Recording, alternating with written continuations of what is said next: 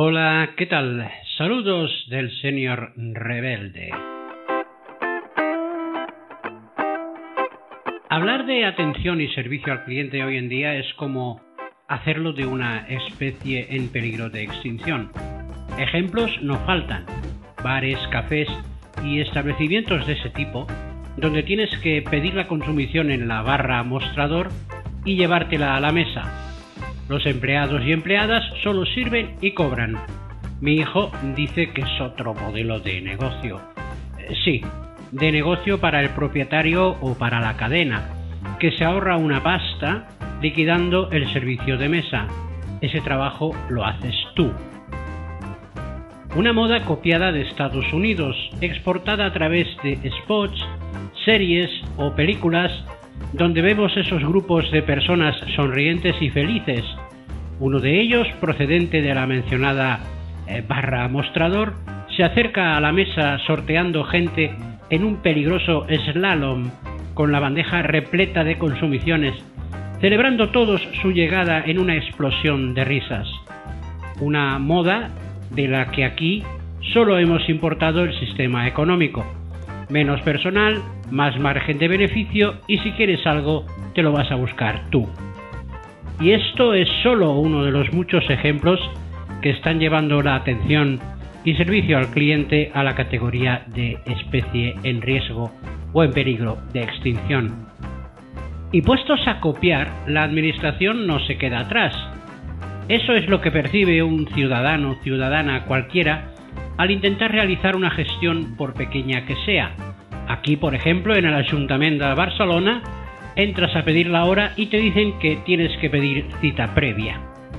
Da igual el nivel, local, provincial, autonómico o estatal.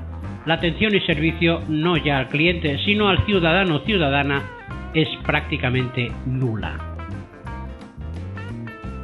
Mi madre, con 84 años y una discapacidad del 79% y necesidad de tercera persona en lo relativo a movilidad, percibe una pequeña prestación por dependencia en una cuenta de CaixaBank que quiere cancelar ya que apenas la utiliza, no sin antes cambiar la domiciliación de dicha prestación a una cuenta del BBVA, que es la entidad con la que actualmente opera.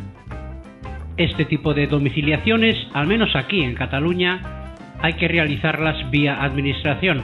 No es lo mismo que cambiar la domiciliación del gas, la electricidad, teléfono, etc.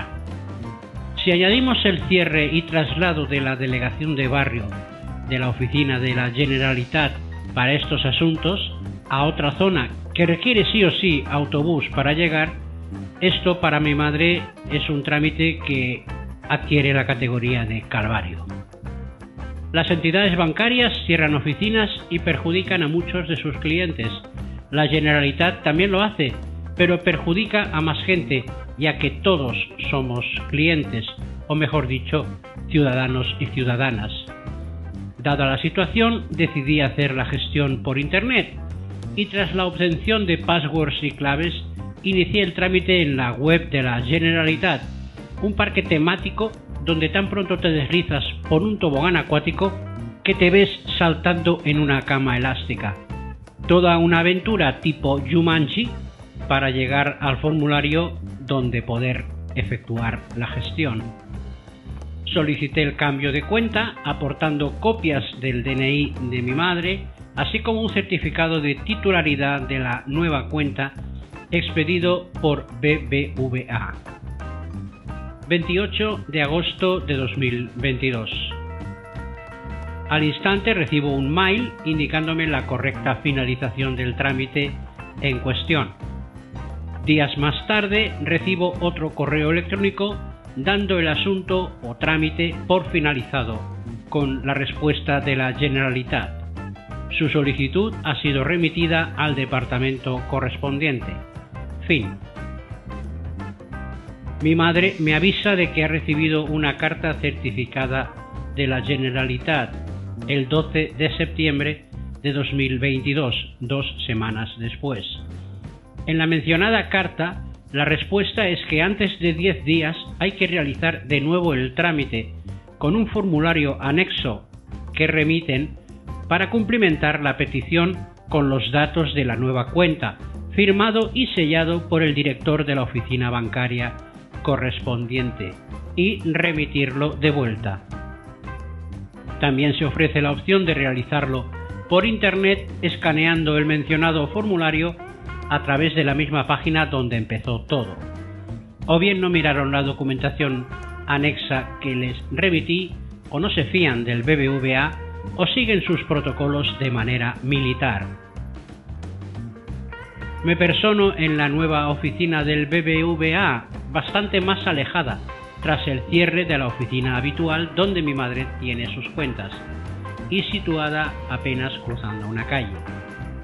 El local es bastante amplio, y lo primero que se percibe es una cola monstruosa, frente a los dos mostradores de caja donde dos empleadas atienden a los clientes que con caras contrariadas aguardan su turno. Hay siete o ocho empleados más en mesas distribuidas por el local a modo de cubículos aislados entre sí, realizando otras tareas y ajenos totalmente a la cola que va creciendo cada vez más. Me acerco a una de las mesas y le consulto a una empleada sobre el sellado del formulario y me contesta que sí, encaja. Delante de mí a un cliente de edad bastante avanzada que está siendo atendido en caja, la empleada le comenta que si quiere retirar dinero por allí, le debe cobrar 2 euros y sale de caja acompañándolo al cajero automático fuera de la oficina para explicarle el funcionamiento y realizar el reintegro. 15 minutos más tarde vuelve a su puesto de caja el anciano asoma de nuevo por la puerta y le dice que el mes que viene vuelve, porque no se aclara con eso. 45 minutos después, salgo con el formulario sellado y firmado por la misma empleada. Toda una aventura para gestiones básicas donde las personas, ciudadanos o clientes son lo último a la hora de crear unos protocolos absurdos, monolíticos y estúpidos para el ciudadano en el caso del ámbito público, como los métodos creados exclusivamente pensando en la rentabilidad, pasando olímpicamente del cliente, en este caso en el ámbito privado. Espero que no me anulen el trámite por falta de una coma o que no se ve bien el escaneo del documento, pero nunca se sabe. Los idiotas no se acaban.